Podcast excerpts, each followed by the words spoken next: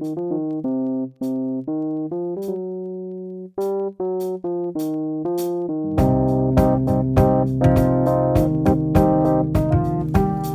Zuhörerinnen und Zuhörer, herzlich willkommen zu einer neuen Folge Keine Experimente, dem Politik-Podcast für alle und keinen. Hallo Flo. Hallo Sebo und hallo an die Zuhörerinnen und Zuhörer.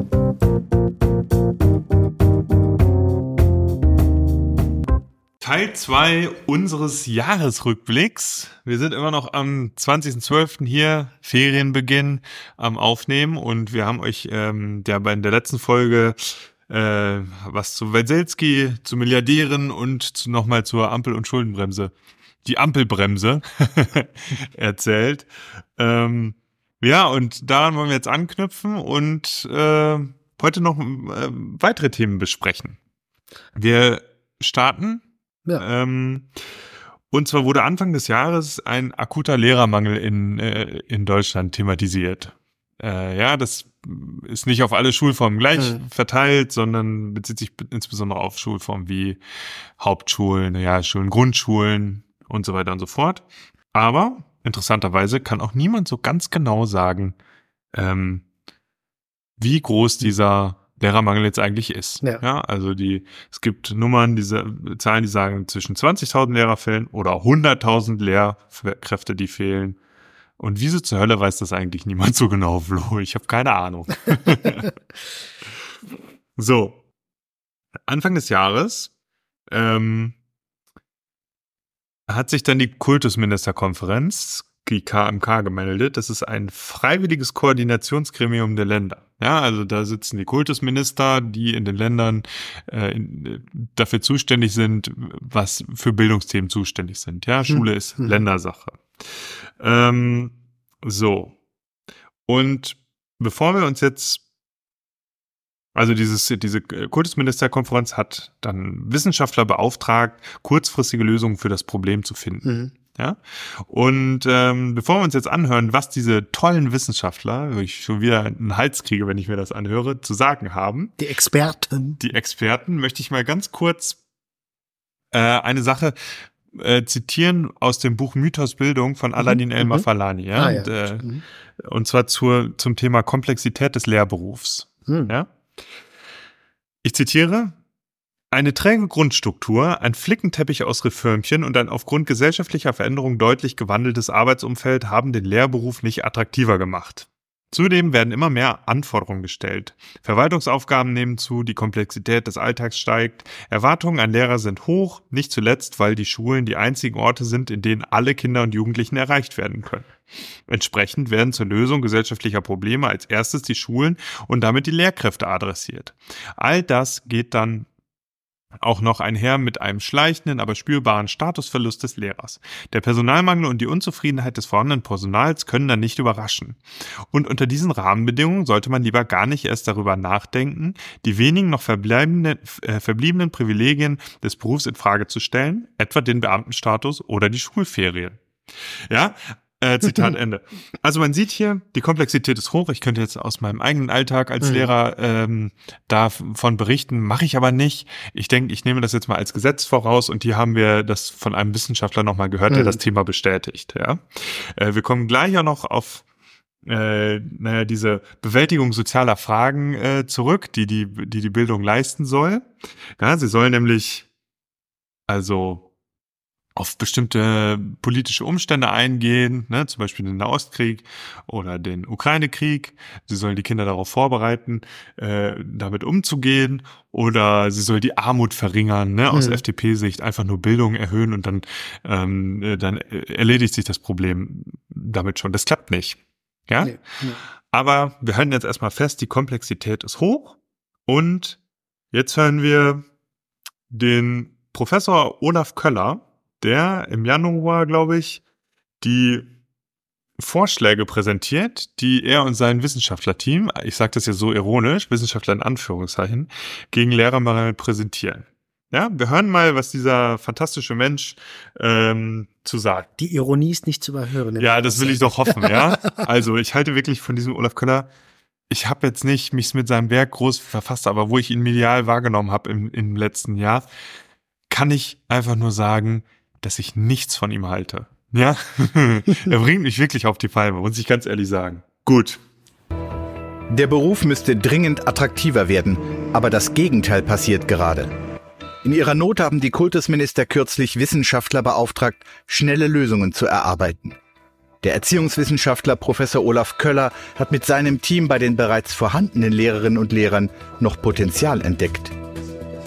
Die Frage ist, ob man bereit ist, kleinere Opfer zu bringen, Stichwort ein oder zwei Stunden pro Woche mehr, um diesen Schülerinnen und Schülern Gutes zu tun. Denn eins bleibt ja auch bestehen. Lehrerinnen und Lehrer, wie alle Beamten in Deutschland, haben unheimliche Privilegien. Und das sind die Vorschläge der Expertenkommission.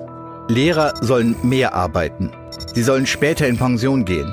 Pensionäre sollen zurück in den Beruf. Es soll weniger Teilzeit geben. Dazu sollen mehr Quereinsteiger an Schulen unterrichten und gegen den Stress sollen Yoga und Atemübungen helfen. Doch schafft man damit Anreize für den Lehrerberuf? Unpopuläre Vorschläge, das weiß auch der Wissenschaftler, die nur kurzfristig helfen können. Wir wünschen uns natürlich auf Dauer, dass das System in der Lage ist, Modelle zu finden, um auch wieder mehr qualifizierte Lehrkräfte in die Schulen zu bringen. Das heißt, hier muss man einfach sagen, hier hat die Politik über Jahrzehnte die Augen verschlossen vor demografischen Entwicklungen und hat uns in eine Situation gebracht, in der ja nicht nur Schule nicht funktioniert, sondern das ganze System nicht mehr funktioniert. Ja, klasse, oder? Lass uns doch einfach mit mehr Yoga gegen Lehrkräftemangel vorgehen. Ja, das ist ja skandalös. Ich habe mich ja damals so aufgeregt.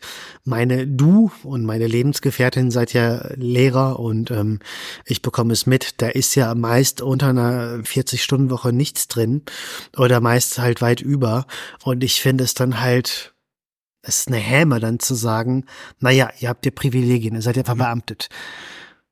Klar, die Verbeamtung ist auch ein Privileg Ganz irgendwo. Klar. Ja, natürlich. Er ist auch Professor, er ist auch verbeamtet.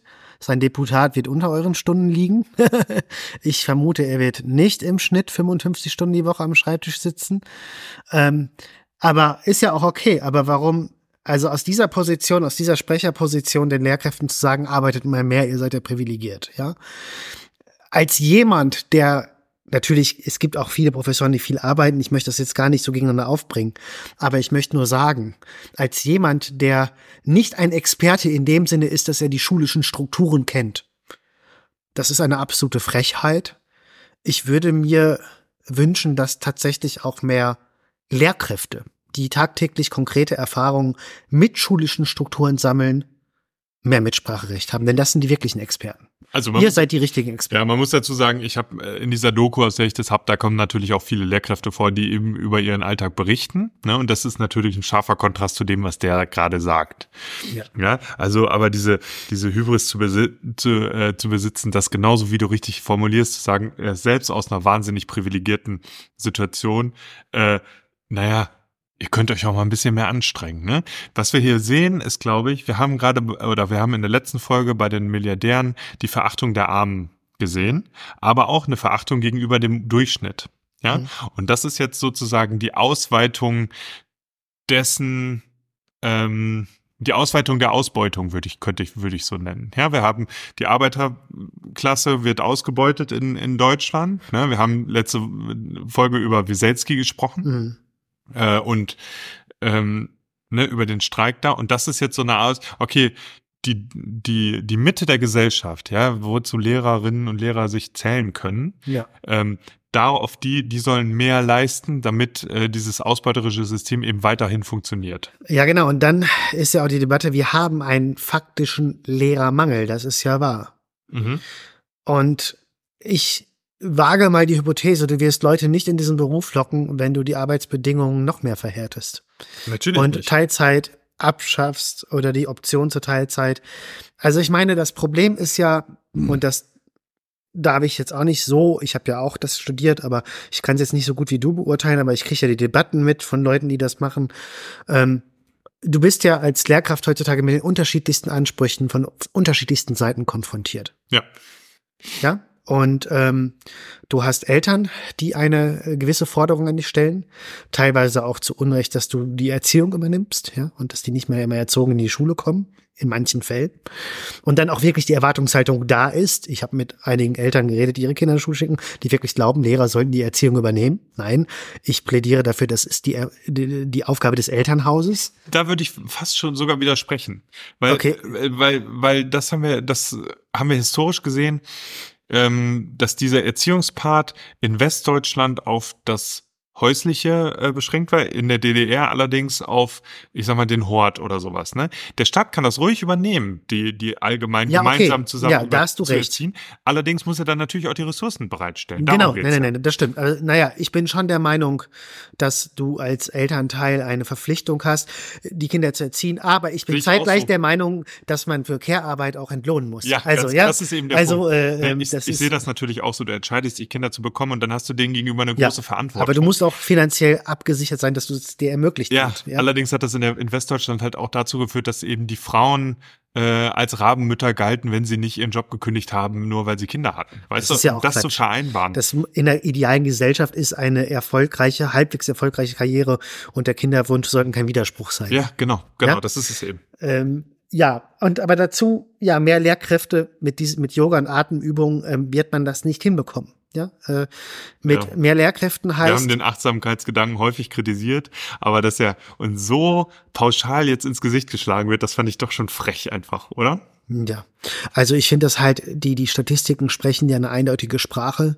Man muss sich einfach nur die Fakten angucken und dann braucht man nicht solche ideologisch verblendeten Vorschläge sich anhören. Lehrer als Berufsgruppe sind eine der Berufsgruppen mit der höchsten Anzahl an Burnout-Fällen. Ja. Da ist die Frage die erste, warum ist das so? Ich, meine Hypothese wäre, es sei ein Job mit, in der sehr viel an das Individuum delegiert wird, verschiedenste Verantwortung plus eklatant, orbitant hohe Mengen an Korrekturen oft, äh, gefühlt manchmal drei Konferenzen an manchen Schulen in der Woche, wo da nichts bei rumkommt. Aber egal. Ja, es gibt ich auch diese Mental Load Theorie, ne? Das ist einfach ähm, nicht nur notwendigerweise die Sachen sind, die du ausführend machen musst, sondern die, an die du denken musst, die du auf dem Schirm haben musst, dass das eine gewisse, dass ein, das ein großer Stressor ist oder viele kleine Stressoren, ne? dass mhm. du an 16 verschiedene Deadlines denken musst, du hast dem einen Schüler das versprochen, etc. Und der Mental Load Load ist eben im Lehrberuf sehr hoch. Genau. Und zeitgleich ist es halt so, genau, du musst dir extrem viel merken, ja. Äh, und zeitgleich ist es so, dass bei, ich würde jetzt nicht sagen, dass der Beruf eine geringe Anerkennung genießt, aber in gewissen Gesellschaftszeilen, dass die eine sehr falsche Vorstellung davon haben, ähm, wie viel Arbeit das eigentlich ist. Und ja. dass manche immer noch denken, ähm, ich muss zugeben, als Schüler dachte ich das auch, wo ich mich da nicht mit befasst habe. Ich Denn auch. die haben ja Ferien und so, ist ja alles der entspannt. Der Lehrer hat morgens recht und nachmittags ja, frei. Ja, genau. Und das ist natürlich ein Problem. Viele Elternhäuser denken das noch. Ja. Das heißt, es wird teilweise von Leuten, die halt nicht imstande sind, richtig zu reflektieren und sehr einfältig sind, immer noch unterstellt, das ist ja entspannt. Ja? Äh, und das ist natürlich auch ein Stressor. Und dann kommen jetzt vor allem diesen Dingen, die da zusammenkommen. Ich bin jetzt auch kein Experte in dem Sinne, da gibt es noch andere Gründe und du wirst es doch besser wissen als ich, du erlebst es ja jeden Tag. Kommt dann ein sogenannter Experte daher. Und wie gesagt, ähm, ich bin auch dann angestellt, die Bildungswissenschaften haben ihre Berechtigung, ja, und da werden wichtige Theorien entwickelt und alles. Aber wenn es dann um alltagspraktische ähm, Stressoren geht für Lehrkräfte, dann bin ich der Meinung, die Wissenschaft muss da mitarbeiten, ist sogar notwendig. Aber wir brauchen eben auch Lehrkräfte, die dann kooperieren. Es reicht nicht, wenn nur die Theorie kommt und die nicht im Lichte der wirklichen Praxis reflektiert wird. Und, und das zeigt sich für mich hier bei dem Herrn Köller, dass er die Praxis nicht reflektiert hat, dass er nicht wirklich mit Praktikern geredet hat. Ja. Oder er hat sie schlichtweg ignoriert. Genau. Oder wir kommen gleich auch noch zu. Die Frage ist, ähm, Wissenschaftler unterliegen auch immer so einem gewissen Bias. Ne? Also die mhm. haben eine gewisse Voreingenommenheit und testen in eine bestimmte Richtung hinaus. Und die Frage ist, welche Ziele will er halt auch erreichen? Ja, ja, oder er wurde jetzt, er hat, das ist ja keine Grundlagenforschung, die er gemacht hat. Er hat jetzt einen Auftrag bekommen, zu erforschen, wie man möglichst schnell ähm, diesem Lehrermangel entgegengeht. Und dann hat sein, dann kamen halt seine halbgaren, billigen Tipps. Er ist in dieser Sprecherrolle, in der er in dieser Doku präsentiert wird, als Wissenschaftler dargestellt. Er ist aber Berater. Okay, ja? ich dachte, er wäre Professor. So. Ja, er ist Professor. aber er wurde halt beauftragt, äh, beratend tätig zu werden an dieser Stelle. Naja, gut, aber ganz das kurz, ist das ist ja legitim. Bildungswissenschaftler dürfen aber beraten, sie haben ja auch eine Expertise. Ja, na klar, aber seine Forschung, die er jetzt, Forschung in Anführungszeichen, ja. getätigt hat, äh, für diesen Auftrag der KMK, hat er ein gewisses Ziel. Ja? Mhm. Also zu sagen, wir brauchen eine grundlegende Systemänderung oder so wäre nicht drin gewesen, weil die einen bestimmten Auftrag ihm gegeben hat. Und das machen genauso auch Beratungsfirmen. Ich mache mal einen ganz ja? konkreten Vorschlag. Der würde an der Lebensrealität der Lehrerin ansetzen. Und der wäre klug. Der hat aber auch Fallstricke, das gebe ich zu. Ja. Mhm. Ich meine, es ist Australien. Ja. Aber ich bin mir nicht sicher. Lage mich nicht fest. Ich müsste es nochmal recherchieren. Aber ich meine, es ist an vielen australischen Schulen so, dass es sogenannte Testmarker gibt. Das heißt, ja. die Leute, die die Korrektur übernehmen, sind eine eigene Berufsgruppe. An Schulen fest angestellt. Das obliegt nicht den Lehrkräften. Wie besser wird dein Unterricht sein, wenn du das schon mal weg hast? Klar, Klar ich, ich bin natürlich, oder wir als reflektierte Gegnermenschen, als reflektierte Menschen können uns auch das Gegenargument denken, was auch nicht gänzlich unplausibel ist, weil es macht schon Sinn, dass du bei einer Korrektur auch selber den Schüler kennst, die Schülerin. Ja, das kann positive Aspekte haben oder negative. Ne? Wenn ja klar, du hast auch unheimlich Macht, wenn du dein Gesicht genau. nicht passt oder falsche politische Haltung. Wenn du das dann, anonym äh, äh, korrigieren würdest, wäre es vielleicht sogar noch fairer.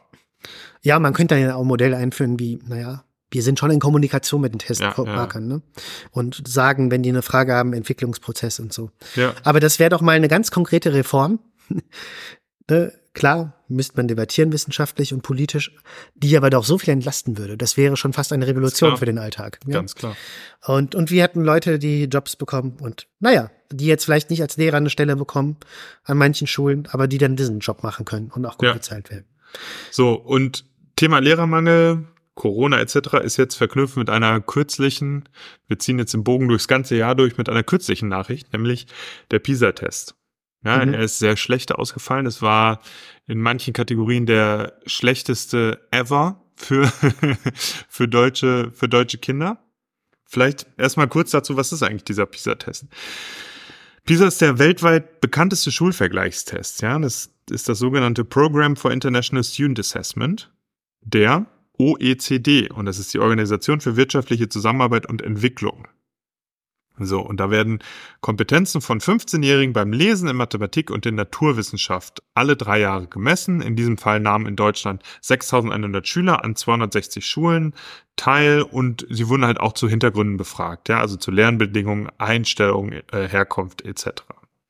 So, jetzt hatten wir einen unheimlichen Aufschrei wegen diesem, wegen dieses PISA-Tests. Hm. Ja, er Wie alle Jahre, schlecht. wieder alle drei Jahre. Ja. ja, ja, genau. Aber diesmal war es halt wirklich besonders schlecht. Hm. So, und der erste sogenannte PISA-Schock war 2000.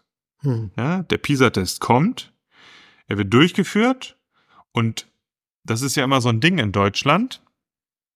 Wir freuen uns immer oder wir sind immer dann zufrieden, wenn wir die Besten in irgendwas sind. Hm. Ja, wir sind Fußballweltmeister, gewesen. Wir sind Papst, wir sind Exportweltmeister etc. etc. Aber wenn wir in, uns in einer Situation befinden, in der uns aufgezeigt wird, dass wir die nicht die Besten sind in dem, was wir tun, obwohl wir dies denken, dann geraten wir in Panik, dann entsteht Chaos und blinder Aktivismus. Mhm. Genauso in diesem Fall. Ja, man hat nicht erstmal geguckt, was ist das überhaupt für eine Studie, die da gerade gemacht wurde, hm. Und ist die überhaupt zielführend? Nein, 2000 hat man dann äh, schnell Maßnahmen ergriffen und angefangen, ähm, das Bildungssystem umzubauen. Ja? Hin zur sogenannten Kompetenzorientierung. Hm. Also von Bildung hin zu Kompetenz. Ja? Und ähm, das ist eine Sache, die muss unbedingt kritisch gesehen werden. Die hätte damals unbedingt kritisch gesehen werden sollen. Wir verweisen auf unseren anderen alten Podcast bezüglich Bildung, ja. wo wir das Thema ausführlich thematisiert ganz haben. Ganz genau. Ne? Ja. Also, aber ich möchte euch ganz kurz darauf eingehen, weil man hätte sich zum Beispiel Fragen stellen können, wer testet eigentlich? Ja. ja die OECD ist eine Wirtschaftsorganisation. Ja. ja, die hat ein gewisses Bias, die ist voreingenommen. Die will, dass Schüler äh, Kompetenzen erlangen mhm. in diesem äh, in dieser Sprache, die der Wirtschaft dienlich sind oder die sie im mhm. wirtschaftlichen Kontext ähm, ja, ermächtigt, ähm, Dinge zu tun. Ja? Mhm. Das ist schon mal wichtig als Hintergrundgedanke. Und was wird eigentlich getestet? Es wird eben diese Kompetenzorientierung getestet, anstatt der Bildungsgedanke. Äh, ja, das ähm, heißt, der Fokus war auf Messbarkeit statt auf Selbstverwirklichung im Sinne der Bildung. Mhm. Ne, ich will dafür jetzt mal ein Beispiel geben. Die Bildung, wie sie in Deutschland vermittelt wurde, war wurde gar nicht so abgefragt in diesem Test. Und dann ist es kein Wunder, dass wir da so schlecht abschneiden. Ja, nehmen wir mal zum Beispiel das Beispiel Textverständnis. In PISA-Aufgaben geht es oft darum, dem Text einzelne Informationen zu entziehen. Mhm. Ja, zum Beispiel, wann kommt der Bus dienstags? Mhm. So. Im deutschen Bildungssystem ist es aber bedeutet Textverständnis eben was anderes. Ja, das, ähm, oder hieß es lange Zeit hinweg, ähm, zum Beispiel einen Argumentationsgang nachvollziehen zu können, ja, eine Textstruktur zu erfassen oder auch zwischen den Zeilen zu lesen. Und das ist eben mit dieser Umstellung auf Kompetenzorientierung immer weniger der Fall. Ähm, und genau, also Kompetenz bedeutet immer Messbarkeit. So, wo kommt dieses Problem her? Das hat ja Weinert ganz gut definiert. Es sind Fähigkeiten und Fertigkeiten sowie die volitionalen, ich paraphrasiere jetzt nur, Bereitschaften, diese in variablen Kontexten anzuwenden. Wunderbar. Aber wir sehen, es geht, wie Weinerts Definition ist ja der Urheber der Definition, ja. nicht um Inhalte. Ganz genau. Ne? Ja. Es geht nicht darum, was weiß man, sondern was kann man tun. Und das kulminiert dann ganz kurz, sorry, dass ich nochmal unterbreche, Gerne. darin, dass es dann vor Jahren in Mainz ein Abitur gab. Ich glaube, es war in Mainz in Biologie. Und dann gab es einen Schüler, der den Konstruktionsfehler entdeckt hat, den inhaltlichen, der dann eine schlechtere Note hatte als die anderen, weil er diese Kompetenzen dann nicht angewandt hat, bis er dann damit zu einem Biologieprofessor oder so gegangen ist, der meinte, nee, der hat eigentlich quasi die Eins oder so verdient, weil der hat als einziger den inhaltlichen Fehler entdeckt und lag damit richtig im Gegensatz zu den anderen, die besser benotet wurden. Ja. Weil es nur noch darum ging, wie du irgendwelche Operatoren oder so analysierst und anwendest, gar nicht mehr darum, naja, hast du überhaupt den Inhalt begriffen? Ja. Was ja eigentlich Teil des Bildungsgedankens ist, weil erst wenn du den Inhalt verstanden hast, kann der Inhalt was mit dir machen. Ja, und. Ganz genau, ne? Ja. Also es ist etwas stumpfsinniger geworden. Ja, was ist für ein Menschenbild? Also der gebildete ja. Mensch ist jemand, der hat Bücher gelesen, die haben was mit ihm gemacht oder mit ihr. Dieses kompetenzorientierte Menschenbild ist eigentlich, du bist ein Träger von gewissen Eigenschaften, die wir jetzt ähm, Kompetenzen nennen und die sich halt wunderbar, Stichwort OECD ist ja der Hintergrund, als Humankapital verwerten lassen. Genau. Und die werden von uns so äh, definiert, dass sie eben in der Wirtschaft ähm, hilfreich sein werden. Der genau. Wirtschaft hilfreich sein werden. So. Und ähm, ja, wir hatten beide einen guten Professor. Er ist dann auch äh, einer deiner Prüfer für die Doktorarbeit geworden. Ich habe auch für ihn arbeiten dürfen. Ja, ja, genau. Andreas Gehlert, mhm. der hat nämlich eine Kritik der Kompetenz verpasst. Mhm. Ja? ja. Und ähm, er schreibt halt in diesem Buch, dass die Kompetenzorientierung eigentlich aus der Psychologie, der Psychologie entstammt. Ne? Also mhm. die, diese gewisse Messbarkeit. Dazu möchte ich jetzt mal kurz zitieren, was er in diesem mhm. Buch eigentlich machen will.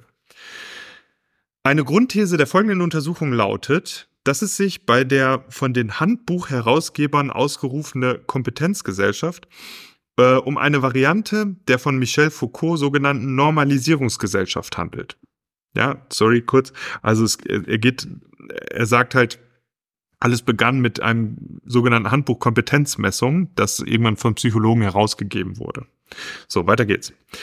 Der Erfolg des Kompetenzkonzepts und der mit ihm einhergehenden Test- und Trainingstechniken bestätigt Foucaults Diagnose, dass sich seit dem Ende des 18. Jahrhunderts ein neuer Machttyp herausgebildet hat, der nicht mehr vorrangig dem Spiel des Erlaubten und Verbotenen folgt, sondern eher regulierend und optimierend wirkt.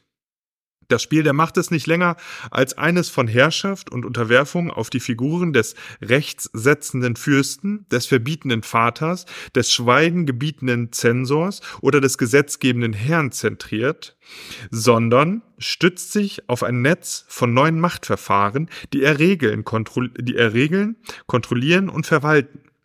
Foucault schreibt, diese neuen Normalisierungstechniken müssten eher qualifizieren, messen, abschätzen als Verbote und Gebote durchzusetzen mhm. und er weist dabei ausdrücklich auf die Bedeutung der psychologischen Prüfung hin. Mhm. Zitat Ende. So, und ich finde, das sehen wir hier. Ja, wir haben wieder äh, einen, einen PISA-Schock. Alle reden darüber, alle beschweren sich, wie schlecht, mhm. wie schlecht unsere Schüler sind. Und ich meine, man kann es ja auch kritisieren. Wir hatten diesen Schock. Was man jetzt aber kritisieren kann, ist, dass wir es nicht geschafft hatten, in 23 Jahren zumindest das zu leisten, dass unser Bildungssystem so umgebaut wird, dass es dem äh, Kompetenzgedanken ähm, genügt. Ja, ja, das ist sehr interessant. Also Andreas, also ich duze ihn ja auch und er hat das auch weiterentwickelt mit dem Begriff der Psychotechnik. Ja, mhm. er hat dann, äh, das ist dann ursprünglich ist dann von William ähm, Stern, der hat das Romankapital ja ähm, ähm, dieses Konzept entwickelt und und dann geht er aber auch auf McLelland ein, ja und McLelland äh, sagt halt, ähm, naja, äh, es geht nicht mehr um dieses ähm, es geht nicht mehr darum, wie bringe ich Leute zum Arbeiten, sondern wie kann ich die Monotonie oder die Langeweile quasi ähm, vom Arbeiten irgendwie fernhalten, dass sie wirklich tun wollen, was sie tun sollen. Ja. ja? Und ähm, vor dem Hintergrund der freudschen Triebtheorie sagt er halt, naja, wir müssen halt dann dieses, dieses Prinzip der Triebe oder so durch das ähm, Prinzip der Bedürfnisse, Needs ersetzen. Ne? Mhm. Und dann gibt es das sogenannte Need for Achievement. Und dieses Need for Achievement wurde sich dann irgendwann in vielen Testverfahren dann äh, zu eigen gemacht. Ja, wie ähm, ich bin jetzt gerade ähm, unterkomplex, Andreas möge es mir verzeihen, aber äh, aber der Grundgedanke ist quasi, am Ende geht es darum, das siehst du ja auch bei dem Kompetenzkonzept, Stichwort Weinert, volitionale Bereitschaft. Du, du hast diese Kompetenzen, du hast diese Fähigkeiten, die sich in Humankapital verwerten lassen. Aber das ist ja der Clou. Du musst auch die Bereitschaft haben, volitional, motivational diese einzusetzen. Das genau. heißt, auf gut Deutsch formuliert, ähm, wie können wir dich zu einem möglichst guten neoliberalen Arbeitssklaven erziehen? Ja. Ne? Also das ist jetzt mal genau. so ein genau. bisschen polemisch ausgedrückt, aber äh, das, genau. das ist jetzt das technische Verfahren, nämlich das ja. Testverfahren. Wir haben das ideologische Verfahren eigentlich in der letzten Folge auch besprochen, nämlich dieser Leistungsgedanke zum Beispiel. Ja. Der, du kannst es schaffen, wenn du es schaffen möchtest. Ne? Mhm. Das ist sozusagen das Ziel, das dir vorgegaukelt mhm. wird. Ähm, genau, aber dieses, dieser technische Verfahren, ich will auch gar nicht sagen, dass das, das ist, glaube ich, für eine öffentliche Debatte eigentlich auch zu komplex. Allerdings hätte man sich doch wirklich auch mal fragen können, in den 2000er Jahren, wenn ich eine Zeitmaschine hätte, dann würde ich da hinfahren und das mal versuchen. Hm. Ist, was ist das eigentlich für ein Test, wegen dem wir hier gerade so in Panik ja. geraten? Ja? Hat er überhaupt die Bedeutung, die wir ihm gerade zumessen? Man hätte auch sagen können, nein, und wir machen genauso weiter. Und dann haben wir immer noch trotzdem, äh, weiß nicht, große Erfindungen, äh, Ingenieure und so weiter äh, hervorgebracht. Ja, ja, also das hat Andreas Gehlert ja in dem Sinne da auch sehr treffend dargestellt, wenn er halt sagt, ne, diese motivationale Seite, genau. die darfst du halt nicht außer Acht lassen. Und so ein Test, naja, der hat für gewisse Leute eine, eine Validität, die gewisse Interessen verfolgen. Ja, aber genau, aber, aber wer, wenn du den Bildungsgedanken. Wir, äh, aber wer, ich meine, wem legen wir diesen Test vor? Ja wir, ja, ja. wir sagen den Schülern die ganze Zeit, die Tests sind wichtig, die Arbeiten sind wichtig und so. Das haben sie auch schon vorher gelernt. Dem Test wird ja eine hohe Bedeutung zugeschrieben. Und wenn wir dann auf einmal die Tests verändern und sagen, ähm, so, die Tests sind, messen jetzt andere Sachen, als sie vorher gemessen haben, dann ist dieser, diese motivationale Aspekt ja immer noch weiterhin gegeben. Ja, klar. Ne? Und so, ich finde dieses Foucault-Zitat da auch ganz treffend. Ne? So ist es eine neue Form der, naja, der Steuerung der Gesellschaft sozusagen. Absolut. Ja. Und ich finde das halt, letzter Punkt, ich finde es halt so schlimm, weil das ist der Umbau des Bildungssystems, es ist ein ewig langes Sozialexperiment, das läuft und das irgendwie auch kein Ende findet, weil wir sehen ja, es gelingt uns nicht mal, also nicht mal das gelingt uns. Ja, von Bildung reden wir schon gar nicht mehr. Ja, ähm, und das findet halt alles auf dem Rücken der Schüler statt. Ja? Der Lehrkräfte auch mit. Auch, auch, auch der Lehrkräfte, ja. Aber ich bin eher besorgt um die Schüler. Ja, natürlich. Und ähm, ich meine, selbst wenn wir jetzt, ich sag mal, menschliche Argumente ähm, außen vor lassen. Ja, wir sprechen gar nicht mehr über die Selbstverwirklichung in Bezug zur Welt und die Nutzung des eigenen Potenzials etc. etc. Also so menschliche Argumente lassen wir einfach weg. Wenn wir jetzt reine, sagen wir mal, wir machen reine FDP-Argumente, ja, können wir immer noch sagen, weniger qualifizierte Schüler und weniger eigenständige Schüler, weil sie immer nur hm. mit diesen Operatoren konfrontiert sind, sind auch schlecht für eine Volkswirtschaft. Natürlich. Ja, und dann können wir den ganzen AfD, dieses FDP, das wäre jetzt ein FDP-Argument. Ja, natürlich. Ja, aber Ab, absolut. Weder das linke Argument der Selbstverwirklichung des Humanismus etc. Äh, wird noch beachtet oder verfolgt, noch dieses neoliberale FDP-Argument. Wir machen einfach gerade irgendwie gar nichts. So. Ja, absolut. Es da bin ich deiner Meinung. Es ist so. Ja. Wahnsinn. Ja. ja. Gut, also Traurig. wir haben schon bei Mafalani eben gehört, dass ähm, bestimmte gesellschaftliche Probleme etc. auf den, äh, also den Lehrern zugeschickt wurden. Ja? So kriegt mhm. man dann mal vom Schulministerium eine E-Mail, äh, der Israel, Israel wurde angegriffen, da ist ein Krieg ausgebrochen. Hier sind ähm, werdet jetzt mal innerhalb von ein paar Tagen zum Israel-Experten. Ja, ganz genau. Konflikt, sind, aber positioniert euch ja neutral. Hier sind ein paar Links. Ne? Ja. Äh, redet mal mit den Schülern drüber. Mhm. So. Und das ist halt so ein bisschen unsere Überleitung, der Versuch, die, die Themen zu verknüpfen, denn wir haben uns jetzt großartig über den Lehrermangel äh, und die naja, Konklusion der KMK echauffiert über PISA und so weiter. Und jetzt wollen wir aber doch mal dann auch zu diesem äh, Konflikt gehen, der halt im letzten Jahr leider, leider eine ganz große Rolle gespielt hat. Ja, genau. Es sind äh, viele, wir haben es ja lange so ein bisschen umwunden und wollten es nicht thematisieren, weil es ja auch zu Recht, es ist ein kontroverses, schwieriges Thema. Und ähm, wir haben einen Anstieg des Antisemitismus ja. Jetzt sterben wir haben, Menschen. Wir haben halt eine Folge zur Feindschaft gemacht. Wir haben das versucht, abstrakt zu behandeln. Ja, genau. Und jetzt kommen halt viele Leute und, und ignorieren völlig den rechten Antisemitismus von Rechtsradikalen in unserem Land und versuchen das jetzt als Trittbrett zu nehmen, äh, um die muslimischen Minderheiten irgendwie zu kritisieren. Und ich sag vorab, ne, ähm, Deborah Feldmann, ähm, die ähm, ähm, auch jüdischen Hintergrund hat, die hat das ja auch kritisiert, ne? wie in Deutschland über das Thema auch einseitig leider geredet wird. Jetzt möchte ich diese Einseitigkeit ein bisschen thematisieren. Und ich bin mir klar, dass es ein schwieriges Thema ist. Sagt dazu klar, ähm, viele dieser Demonstrationen, ähm, wenn dann da äh, Zucker verteilt wird nach einem Hamas-Angriff, hat das nichts mit der Befreiung der palästinensischen Bevölkerung zu tun. Ja. Klar zu verurteilen. Aber ich urteile eben auch, wenn jetzt Leute das als Grund nehmen, und da ist ja Einhelligkeit auch in rechten Parteien, äh, eine pro-israelische Position einzunehmen, um halt ähm, zu hetzen gegen äh, muslimische Mitbevölkerung. Dazu Christoph Heusgen hat schon, also der Vorsitzende der Münchner Sicherheitskonferenz, der hat schon vor einigen Monaten gesagt, bevor überhaupt diese, dieser Angriff auf den Gaza dann losging von der Netanyahu-Regierung, wir müssen extrem aufpassen, ja. Wir sollten das Völkerrecht nicht höchst selektiv anwenden. Christoph Heusgen ist jetzt niemand, der im Verdacht steht, ein Linksradikaler zu sein. das muss man dazu sagen. Das ist vor ein paar Monaten geschehen. Das werde ich aber jetzt nicht abspielen. Dieses ähm, Interview ist im Deutschlandfunk äh, zu finden. Das werden wir entsprechend in den Quellen verlinken. Interessanter ist jetzt ähm, Tankred Stöbe von Ärzte ohne Grenzen, war jetzt neulich bei Markus Lanz und hat mal die Situation in Gaza beschrieben. Ja, also wir haben es jetzt hier mit einer ganz konkreten Erfahrung zu tun. Wir erinnern uns an die letzte Folge. Wir müssen manchmal die Konkretion wieder in den Vordergrund heben und nicht die abstrakten Debatten, weil es geht bei uns, über diesen Konflikt hat man mittlerweile das Gefühl, es geht mehr um Deutschland als um die Leute, die wirklich in Israel und im Gaza sterben ja. und gestorben sind, ja. Und darum sollte es gehen. Und Tankred Ströbe beschreibt jetzt einfach mal die Situation, wie es für die Ärzte ist. Und ich denke, das dauert jetzt über zwei Minuten, aber das sollten wir uns mal zu Gemüte führen. Ja weil Tankred Stübe äh, bei uns ist und ich glaube, äh, ist der ideale Mann, um uns einmal mitzunehmen, rein in die Situation Israel-Gaza. Das ist sozusagen der eine Kriegsschauplatz, über den wir heute sprechen wollen. Der zweite ist die Ukraine. Ähm, Herr Stöbe, ähm, ich, ich habe Sie vorhin zitiert. Ähm, die humanitäre Situation ist eine Katastrophe. Die medizinische Versorgung ist eine Katastrophe.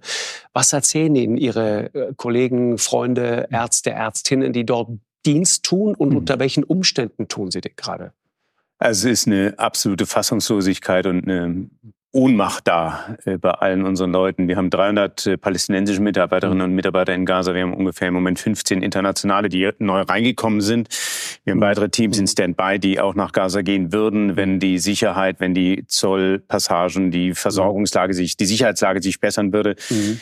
Äh, es ist einfach absolut katastrophal. Wir hatten am 6. Dezember in einem der Kliniken, die wir äh, unterstützen im Süden von Gaza, hatten wir ein 24 Stunden mehr Tote, über 100 Tote eingeliefert in diese Klinik als Verletzte. Und das ist so ein bisschen sinnbildlich dafür. Das ist das Verhältnis. Mehr Tote als Verletzte. Genau. Das ist jetzt nicht jeden Tag. Das war an diesem einen 6. Dezember so.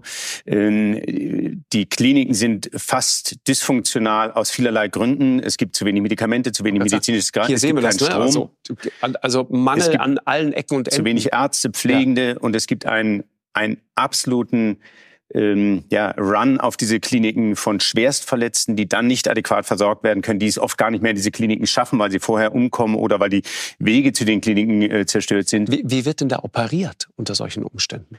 Das ist ähm, im Moment alles, was wir machen können, ist ein Tropfen auf dem heißen Stein. Das heißt, ähm, sehr, sehr viele Menschen äh, erreichen die Kliniken nicht. Sie werden dort nicht mehr adäquat versorgt.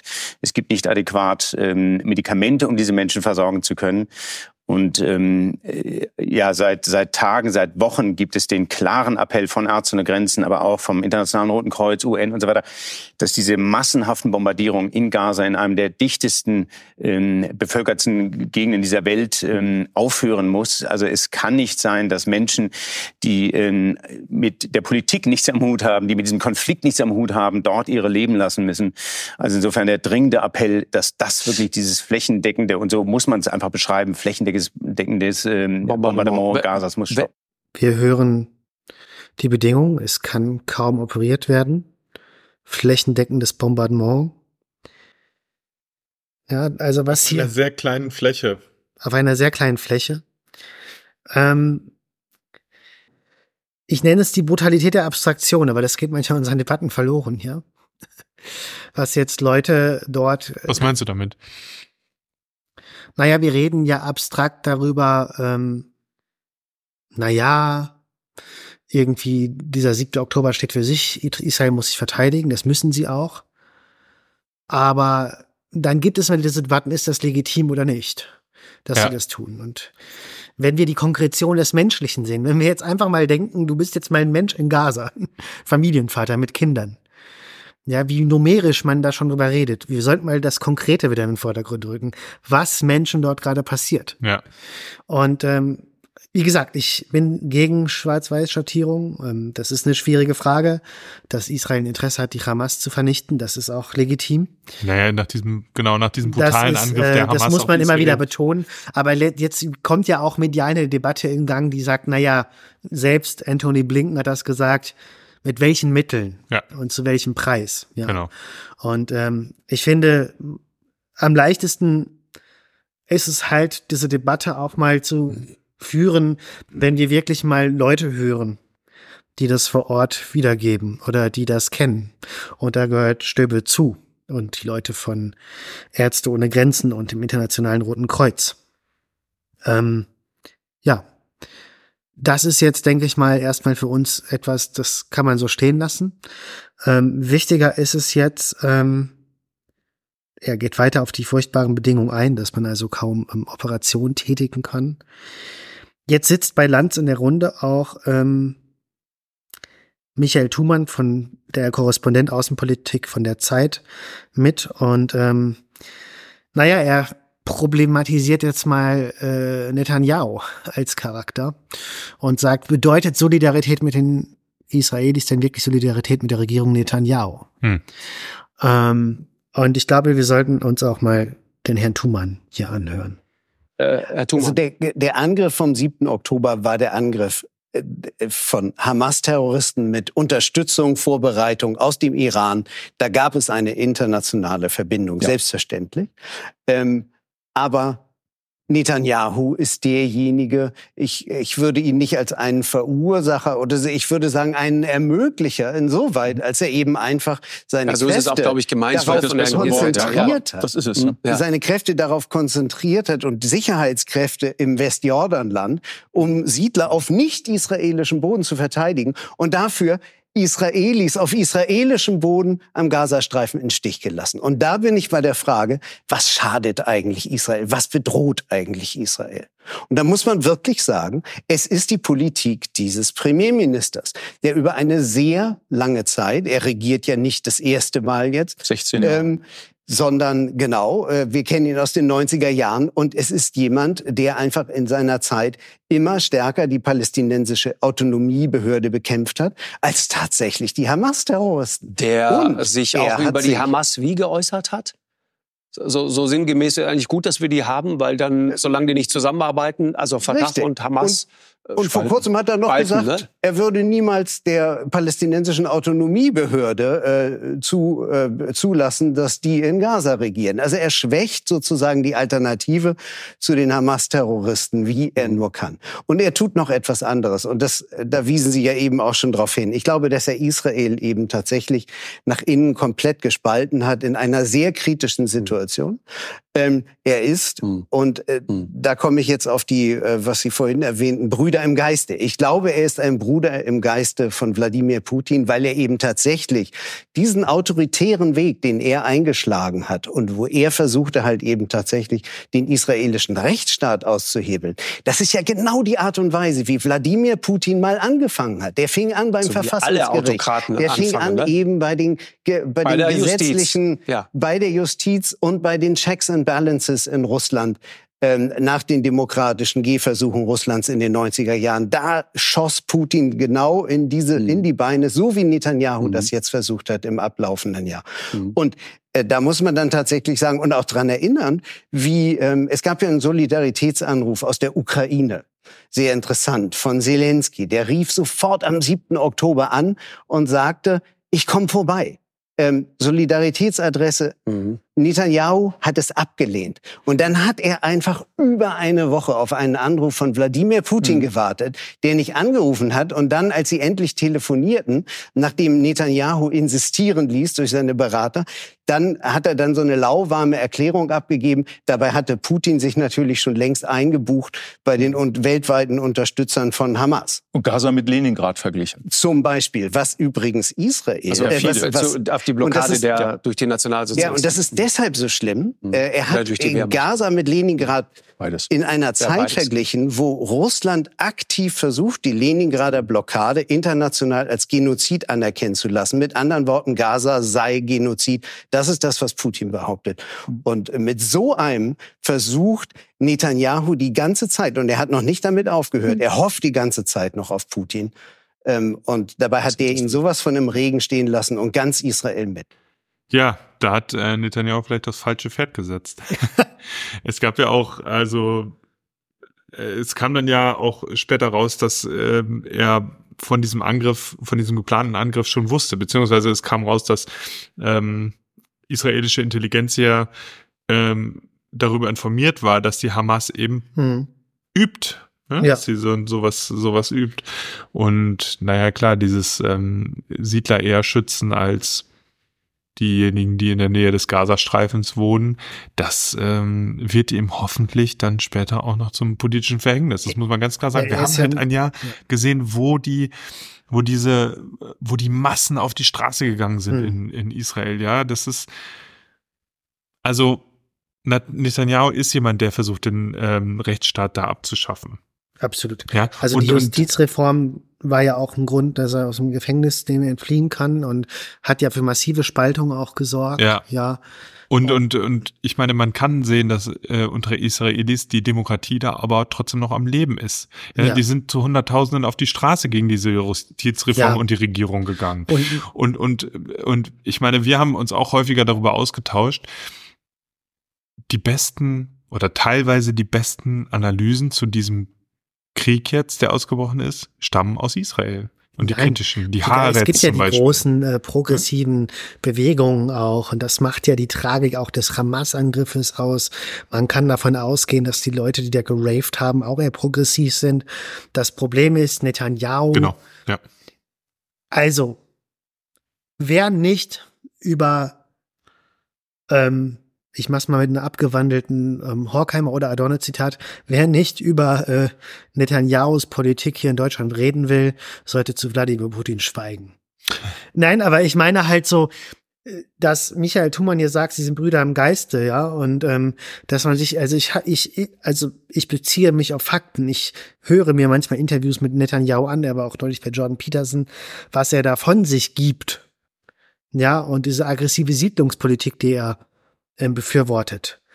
Das ist Teil derselben Medaille. Ja, also, ähm, und tatsächlich stimmte es, dass er mal indirekt gesagt hat, dass eine Stärkung der Hamas strategisch klug sein könnte für seine Politik. Ähm, ich sage, ne, wir müssen Israel dabei unterstützen, dass sie in Sicherheit sind, dass das Existenzrecht nicht gefährdet ist und dass man die Hamas bekämpft. Aber zeitgleich müssen wir ja. bei dieser Unterstützung immer im Hinterkopf behalten, wen wir auch mit der Regierung äh, unterstützen. Genau, das ist das muss man entkoppeln, ja. Man muss einen Dreischritt gehen. Ja. Ich sag mal so, die deutsche Staatsräson nach Merkel ist ja, den Staat Israel zu schützen. Und das finde ich auch richtig. Ja? Aber man muss Staat von Regierung äh, entkoppeln. Vielleicht müssen wir den Staat auch vor sich selbst schützen, indem wir eben äh, sagen, nee, mit dieser Regierung arbeiten wir nicht zusammen wie mit anderen ja. Regierungen, die eben ultra rechts ist, die ist rechtsnational. Und dann muss man nochmal, meiner Ansicht nach, ähm, den Staat Israel von dem Judentum entkoppeln, auch wenn das eh. schwierig ist. Ja, ich meine, ich finde, Deutschland hat eine, eine Pflicht allen Juden gegenüber aufgrund seiner natürlich. Geschichte. Keine Frage. Aber nicht notwendigerweise, nicht notwendigerweise jeder israelischen Regierung. Ja, äh, genau. Wir sind nicht jeder nie Regierung wieder heißt, das nie wieder ist ja eine universelle Botschaft. Das heißt ja nie wieder Genozid oder solche Verbrechen in irgendeinen Menschen in meinen Augen. Ja. ja. Das muss der Holocaust uns lehren. Und ich finde, man muss zumindest, ohne dass es ähm, jetzt in einem Skandalon endet, problematisieren können. Uns hört eh keiner, jetzt, von daher alles gut. Ja, ob man jetzt äh, das wirklich unterstützt, was die Regierung dort macht, ja, im Gazastreifen. Und ähm, genau, und man muss ja auch sagen, zu welchem Ziel, also die Vernichtung der Hamas, ja. Aber selbst wenn wir hm. jetzt alle ich meine, einige der Funktionäre leben in Katar. Ähm, aus der Perspektive wird man das schon mal nicht, nicht schaffen. Ne? Man wird die Köpfe nicht vernichten können. Wenn man jetzt sagt, alle Palästinenser sind der Hamas zugehörig mhm. und wir vernichten alle Palästinenser, dann wird trotzdem der Gedanke der Hamas weiterleben. Ja, und ja, wir sehen zum Beispiel. Du radikalisierst auch, ja auch Leute. Ja, natürlich radikalisierst du Leute. Ne? Und ich meine, du siehst jetzt zum Beispiel die Houthi-Rebellen ja, die von Iran gesteuerten. Die greifen irgendwelche westlichen Tanker an im, äh, in der Straße von Hormuz. Ja, das ist auch, ähm, ja, die haben gesagt, die werden ihre Angriffe weiterführen, bis Israel ja, der halt aufhört. Universal, ist, universalistische Grundgedanke, ja. ja also genau. Kiesewetter macht jetzt hier vorher diese 30-1-Rechnung auf. Ein Hamas-Terrorist sind 30 Zivilopfer, das kann man militärisch so kalkulieren. Naja, dann sind wir jetzt in den tiefsten Abgründen des Konsequenzialismus abgedriftet. Genau. Ne? Und diese 30 Menschenleben, da ist jeder ein einzelnes Individuum. Das könnten auch du und ich sein, wenn wir dort geboren sind, ja. ja das könnte dein Baby hätte. sein. Ich sag's jetzt mal emotional, obwohl ich kein Fan davon bin. Aber das sollte man bei der Debatte vielleicht doch mehr tun, was du gerade tot aus den Trümmern ziehst. Ja. Weil aufgrund politischer, auch teilweise legitimer Interessen, aber die mit verwerflichen Mitteln angewandt werden. Ja. Und äh, dazu, dazu jetzt nochmal, Entschuldigung, ich habe es schon mal abgespielt, dazu jetzt nochmal ähm, den Stöbe, der jetzt das Plädoyer für die Konkretion, was ich schon immer angekündigt habe, liefert und gegen die Brutalität der Abstraktion sich wendet. Trotzdem, also politisch kann ich als Bürger dieses Landes dem ja nur zustimmen. Natürlich äh, kann ich als Deutscher äh, Israel nicht das Existenzrecht dem, das, aber darüber, darüber, das steht da, immer das vor der Klammer. Genau. Aber wir reden über aber die Art müssen, und, die, und über was, Verhältnismäßigkeit. Was Oktober passiert ist, wir reden, ist Entschuldigung, nur ganz kurz, um das einmal klarzuziehen, Herr Stöbe. Wir reden darüber, was eigentlich schon einer der allerersten Gedankenformulierungen von Tony Blinken, hm. dem amerikanischen Außenminister war, der sagte, selbstverständlich, Rechte auf Selbstverteidigung, aber über die Frage, wie das geschieht, Darüber müssen wir reden. Genau. Und diese, und diese mhm. Appelle, diese Warnungen werden lauter und sie werden deutlicher. Und mhm. was wir jetzt jeden Tag, und das ist mein Punkt, was wir jetzt jeden Tag sehen, das geht eben über eine abstrakte und eine auch natürlich historisch begründete mhm. Unterstützung hinaus. Wir sehen jeden Tag hunderte Menschen in Gaza, die nicht durch eine Lawine oder sonst was durchs Leben kommen, sondern die durch mhm. Bombenbeschuss durchs Leben, ums Leben kommen, die unschuldig sind. Mhm. Und da muss das muss aufhören. Und die, die. Wege, die Israel, die israelische äh, Führung da findet, das, das müssen die auch, ne? Das ist ja, als, als humanitärer Arzt kann ich dazu nichts sagen. Aber das Leid in Gaza, das ist nicht rechtfertigbar, was da passiert. Und das geht jeden Tag weiter und wir wissen nicht, wie lange. Und die Menschen haben keine Überlebenschance in Gaza. Und das, ne, Sie sagen, man darf sich von den Bildern nicht erschrecken lassen oder sowas. Aber Entschuldigung, also sich davon nicht äh, mhm. mitnehmen zu lassen, was da gerade passiert. Das berührt mich ja auch, ja. Äh, dann, äh, dann, dann müssen wir Roboter dahin schicken, ja. Aber ähm, als, als, als mitfühlender Arzt, der diese Menschen kennt in Gaza, ja kann ich nur sagen, hm. das kann so nicht weitergehen. Was ist und, Ihr Weg? Hm. Und das ist jeden Tag und das ist, ne, wir sehen solche, solche Szenarien sehen wir sonst vielleicht in Kriegen und da kommen wir ja nachher nochmal drauf in der Ukraine, wo wir sagen, ja, da haben wir es mit Regimen zu tun, mit denen wir es mhm. äh, vielleicht noch schwieriger haben. Aber äh, was in Gaza passiert, dieses Massenbombardement von Menschen, die nichts mit diesem Konflikt zu tun haben und auch nichts zu tun haben wollen, das muss auf. Ja, das ist das Plädoyer für die Konkretion. Äh, ja. Er hat ganz recht. Kiesewetter sagt vorher, das haben wir jetzt nicht eingespielt. Ja, wir dürfen uns jetzt nicht so blenden lassen von diesen Leitbildern Gaza. Wir müssen weiterhin entschlossen unterstützen. Warum eigentlich? Dann meint er so, äh, ja, wie? Aber Kiesewetter ist der gleiche, der dann auch die Ukraine anbringt, wenn da Menschen sterben, was ja auch schlimm ist, ja. Aber jetzt da sagt, nee, da darf man sich nicht blenden lassen. Genau.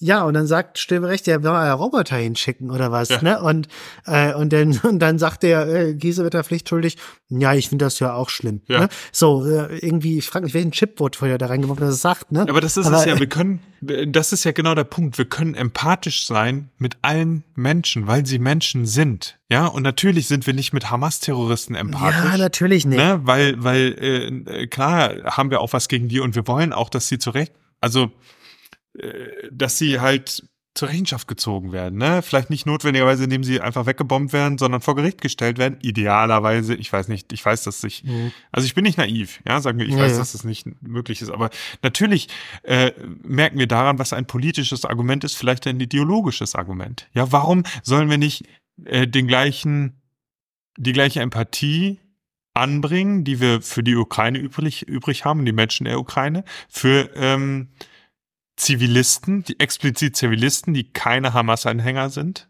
in der im Gazastreifen. Das ist doch genau das, was Judith Butler, die Philosophin, in ihrem guten Essay Der Kompass des Trauerns sagt. Auch wenn man sie kritisieren kann aufgrund vergangener Aussagen. Aber dieser Essay, der doch zu Unrecht verrissen wurde, war doch sehr klug. Und sie hat gesagt, naja, sollte das Trauern eine Richtung einnehmen oder sollte es in eine Verteilung erleben? Nein. Der universalistische Grundgedanke ist, jedes Menschenleben oder zumindest jedes Menschenleben, was nicht verantwortlich für diesen Konflikt ist, ist ein Menschenleben zu viel. Ja. Ja, und ähm, da, und das ist das, was Stöber ganz normal sagt. Und ich finde es so schön, deswegen habe ich Stöber auch ausgesucht. Er ist jemand von Ärzte ohne Grenzen, er kennt die Leute, das sind Leute, die das erleben in der Konkretion, im Konkreten.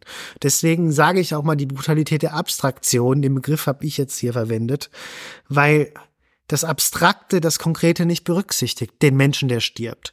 Oder zur anderen Folge, in einem weniger schlimmen Kontext, aber auch problematisch, den Arbeiter, ja, bei den, ähm, äh, bei der Bahn, der ähm, einfach ähm, keine guten Arbeitsbedingungen hat. Ja. ja, die Konkretion. Was wir selbst gesagt, wir müssen den Arbeiter sehen. Stöber sagt, wir müssen einfach den palästinensischen Vater sehen, der sein Baby tot aus den Trümmern zieht.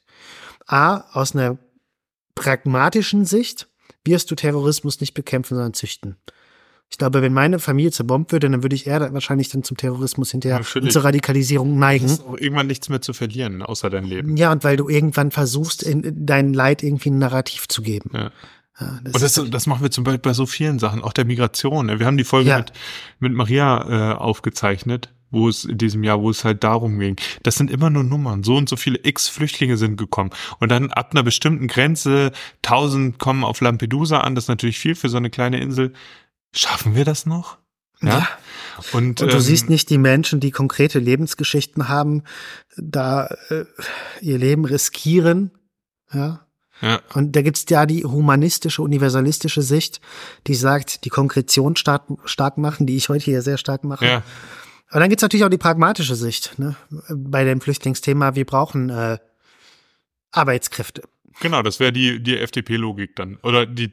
Das haben sie ja nicht mal. Das potenzielle FDP-Logik. Ich bin ja, ist ja auch meine Logik. Also ich meine, ich, es ist ja auch wünschenswert, diese Leute zu ermuntern. Die haben ja auch teilweise Arbeitsverbote in den Sozialstaat, äh, also in den Arbeitsmarkt zu integrieren. Natürlich mit guten Arbeitsbedingungen.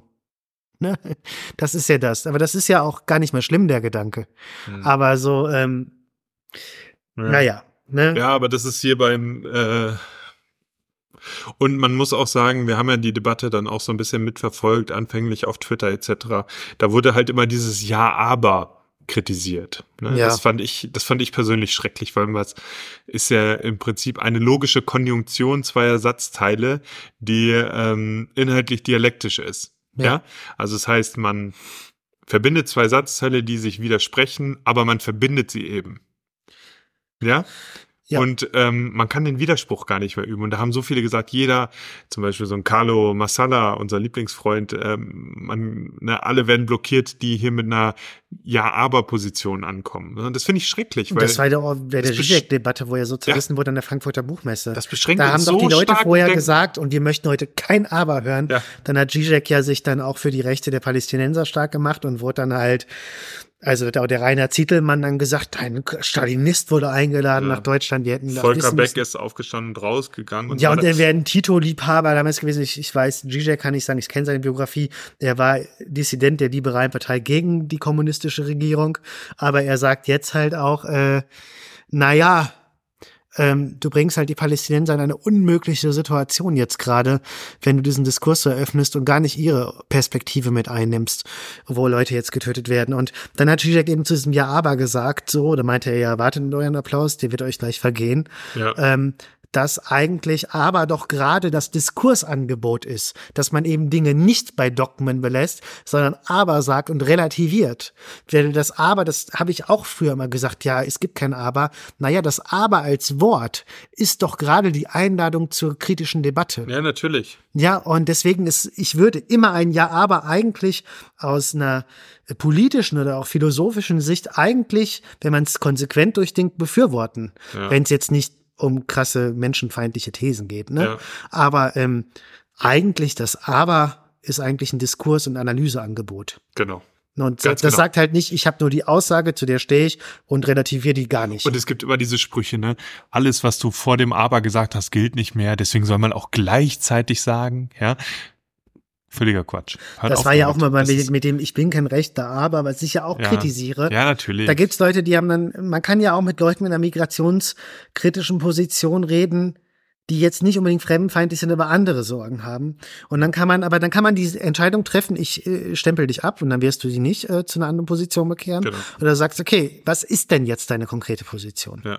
Ne? Ja. Und das hat so, uns auch der Liberalismus jetzt, mitgegeben. Jetzt machen wir den gleichen Fehler. Jetzt, ne, es wird immer nur auf Deutschland bezogen. Jetzt beziehen wir das auch wieder auf Deutschland. ja, wir ja, wollen ja, ja eigentlich äh, über Israel sprechen. Und ich muss einfach sagen, was hier vorliegt, ist ein politisches Problem, das jetzt militärisch gelöst werden soll. Ja, es war natürlich ein Angriff, ja, aber der Angriff entsprang einem politischen Problem und es wird nicht möglich sein, das militärisch zu lösen, eben wegen dieser unterschiedlichen Ebenen, die da vorliegen. Ja, und ich plädiere immer dafür, es sind Menschenleben, die ja, da drauf gehen. Ganz klar. Und keine, nicht nur im größten Teil keine hamas -Terroristen. Übrigens auch auf, auf Seite der israelischen Armee, ne? Da gibt es natürlich auch Todesopfer. Natürlich. Das ja, ist das auf ist allen Seiten. Es geht jetzt hier nicht um eine Parteinamen. Tragisch, dass wir das dazu sagen müssen, aber ja. oder dass wir uns genötigt dazu genötigt fühlen, aber natürlich geht es hier um beiderlei Leben, auch um diejenigen, die von diesem schrecklichen Terrorattentat Es geht um den Universalismus, ähm, nicht um die genau, Positionierung. betroffen waren, ja. Ähm, das ist genau das Gleiche, was du hörst, wenn jetzt Roderich Kiesewetter, der auch hier sitzt, sagt, naja, wir müssen mal bei den ukrainischen Männern gucken, die jetzt hier flüchten und nicht kämpfen wollen.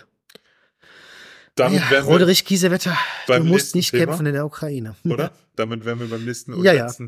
Thema für unseren Jahresrückblick. Ja, das geht jetzt eigentlich recht schnell, aber ich möchte noch mal, Ukraine ist ja jetzt so die Tragik. Ne? Ich, ist ja nicht unbekannt, dass ich ein Kritiker bin dieser immer weiteren Eskalationsspirale. Und dass ich sage, auch wenn Putin natürlich furchtbar ist und das nicht in Sicht ist, dass man ja. dass, ähm, dass man irgendwie für Verhandlungen eintreten sollte. Ja. Ähm, aber ähm, es ist natürlich so, dass ähm, das Ganze jetzt ein bisschen in Vergessenheit geraten ist.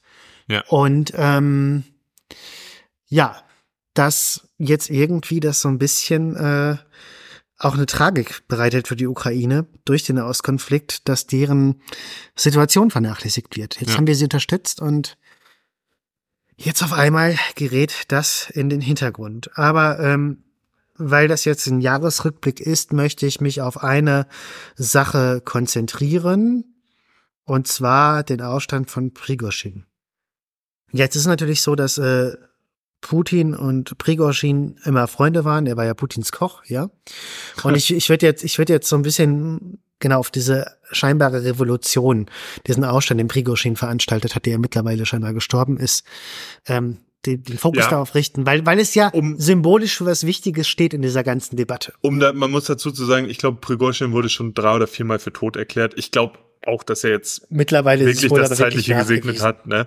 Ähm, aber genau, es gab schon einige. Also mit hundertprozentiger Gewissheit kann man aktuell über nichts reden, das in Russland vor sich geht. Das muss man ganz klar sagen. Genau, aber wichtig ist halt jetzt auch zu wissen, Prigozhin ist ein harter Hund, der ist brutal, der ist ein Bluthund ja. gewesen. Und jetzt hat Benjamin Studebaker einen schönen Text geschrieben, äh, Revolution ohne Risiko, die Abenteuer von Jewgeni Prigozhin genießen. Genießen? Äh, ja, ja, das hat er im Sublation Magazine, wo ich auch manchmal veröffentliche, geschrieben. Ich habe ihn auf Deutsch übersetzt. Und zwar ähm, sagt Studebaker, ähm, naja, äh, also ich spanne jetzt meinen Bogen zu alten Folgen. Interpersivität haben wir ja schon öfter besprochen. Ich delegiere den Genuss auf wen anders und muss selber nichts tun.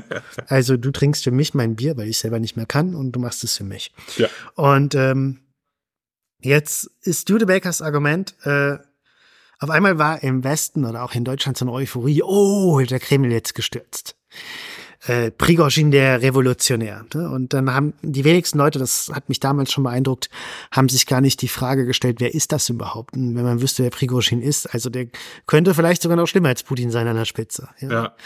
Und ähm, naja, dann ist Studebakers ähm, Argument folgendes, und dafür zitiere ich ihn jetzt. Ich zitiere, dass für den westlichen Online-Nutzer, das war für den westlichen Online-Nutzer eine große Enttäuschung, nicht nur weil ihm das Schicksal der Ukraine am Herzen liegt und er Putin verachtet.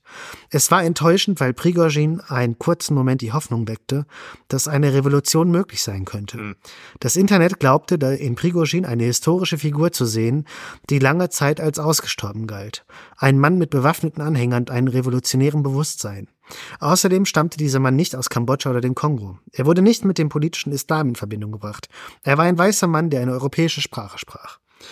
Der westliche Online-Nutzer konnte sich mit dieser revolutionären Figur identifizieren, ohne selbst etwas Revolutionäres tun zu müssen. Sicher, hinter dem Bildschirm konnte die Revolution beobachtet und genossen werden, ohne die damit verbundenen Gefahren.